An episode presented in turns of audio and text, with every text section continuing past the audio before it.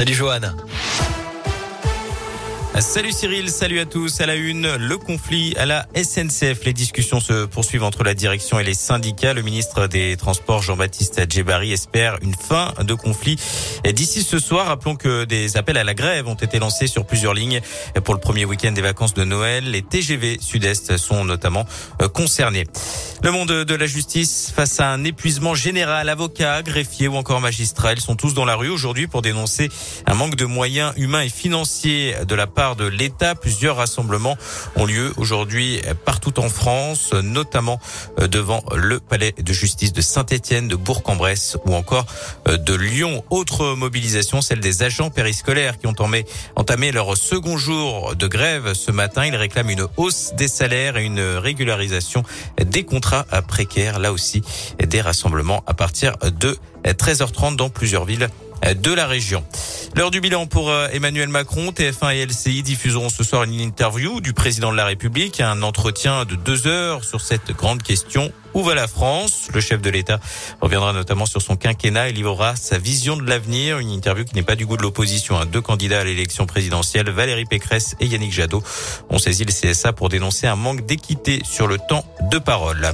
Dans le reste de l'actualité, l'épidémie de Covid, le variant Omicron pourrait être majoritaire en Europe d'ici mi-janvier. C'est ce qu'a indiqué ce matin la présidente de la Commission européenne. Dans le même temps, la campagne de vaccination euh, pour les enfants à risque a débuté aujourd'hui en France. Ça concerne les 5-11 ans avant une possible généralisation euh, pour tous les enfants de cette tranche d'âge dans les prochaines semaines sur la base du volontariat.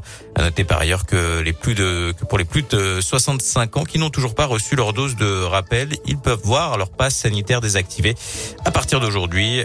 Puis euh, à noter de, nouveaux créneaux également à Lyon avec le vaccinodrome du centre commercial de la Pardieu qui rouvre aujourd'hui et jusqu'au 8 janvier.